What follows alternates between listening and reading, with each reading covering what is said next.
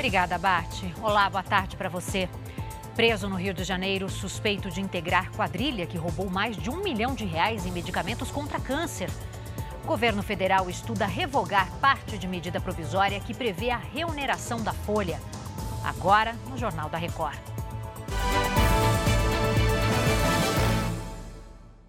Oferecimento Agora. Invista com o time Classe Agora.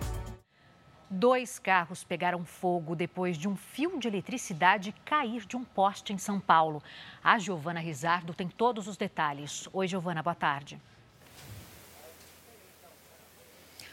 Oi, Adriana, boa tarde para você, boa tarde a todos. Felizmente não houve feridos porque não tinha ninguém dentro dos carros no momento do incêndio. Mas dá para ver que os carros ficaram completamente destruídos e outros, inclusive, danificados. Os moradores ainda estão sem energia elétrica. O que aconteceu? As chamas tomaram conta de dois veículos que estavam parados na rua. As chamas, uh, o Corpo de Bombeiros foi chamado para conter esse incêndio e afirmou que um fio de eletricidade em curto-circuito circuito teria provocado essas chamas. Na semana passada, também aqui em São Paulo, um homem morreu após desembarcar do carro e ser eletrocutado por um cabo que havia caído com a chuva. Sobre o caso de hoje, a Enel, que é a concessionária responsável pelo serviço, enviou uma equipe aqui para resolver a situação, para ver o que aconteceu e restabelecer a energia na região. Volto com você, Adriana. Que susto, hein, Giovana? Obrigada pelas suas informações.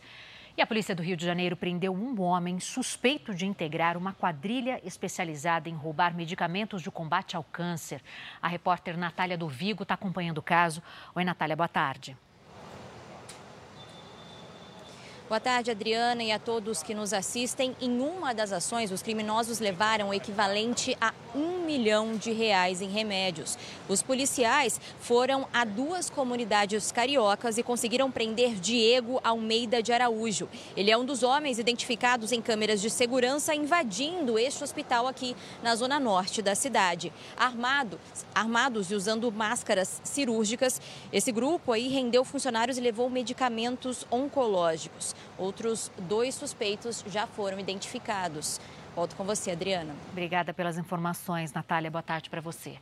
O ministro da Fazenda, Fernando Haddad, se reuniu hoje com o presidente Lula para tratar da medida provisória que reonera a folha de pagamento.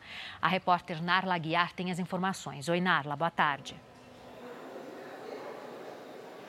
Boa tarde, Adriana. O governo federal considera a possibilidade de revogar parte do texto e manter a desoneração para os 17 setores da economia que mais empregam no país e também para os municípios. Com isso, seguiria valendo a lei que mantém a desoneração até o fim de 2027. Parlamentares defendem a devolução da medida provisória para o governo por considerarem que o texto desafiou as decisões do Congresso, que já havia se debruçado sobre sobre o tema e mantido a desoneração. O presidente do Senado, Rodrigo Pacheco, é a favor de uma solução conciliatória.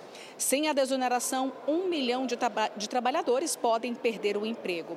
Haddad deve se reunir amanhã com o presidente da Câmara, Arthur Lira, para debater o tema. Adriana. Seguimos aí atentos a essa questão, né, Narla? Obrigada pelas suas informações. E eu volto daqui a pouquinho com mais informações. Até já.